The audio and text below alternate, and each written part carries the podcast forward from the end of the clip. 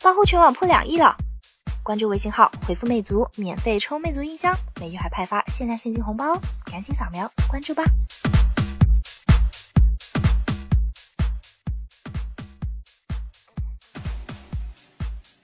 最强最值得买的数码产品，为你总结每周数码降价榜，哪些最值得买，哪些你最想买？记得收看鸡巴秘籍。热闹了几天的 MWC 零七大会最终完美谢幕。按照惯例，接下来一段时间里，这些新机都将陆续上市，过完眼瘾的各位又可以过手瘾了。所以本期节目，小编选三款技术含量较高的手机推荐一下。本期节目不强调性价比哦。也许连华为自己都没想到，跟徕卡的合作竟然会如此成功。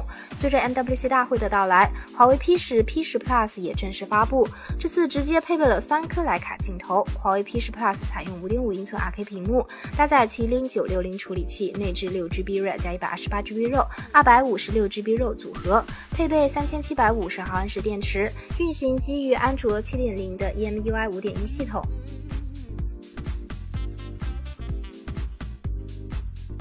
世界上第一款 4K 智能手机来自索尼，是索尼 Xperia Z5 尊享版。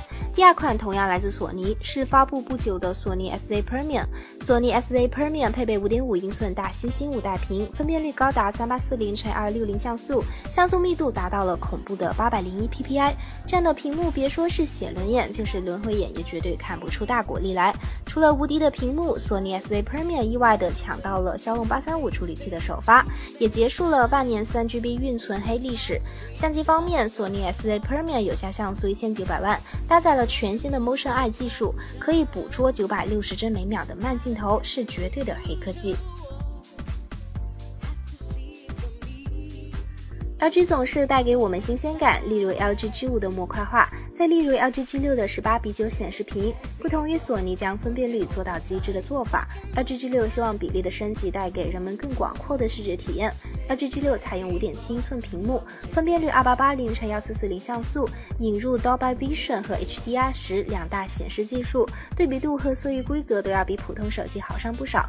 而且 LG 也根据十八比九屏幕对系统 UI 进行了优化，能让屏幕优势得。到最大程度的发挥。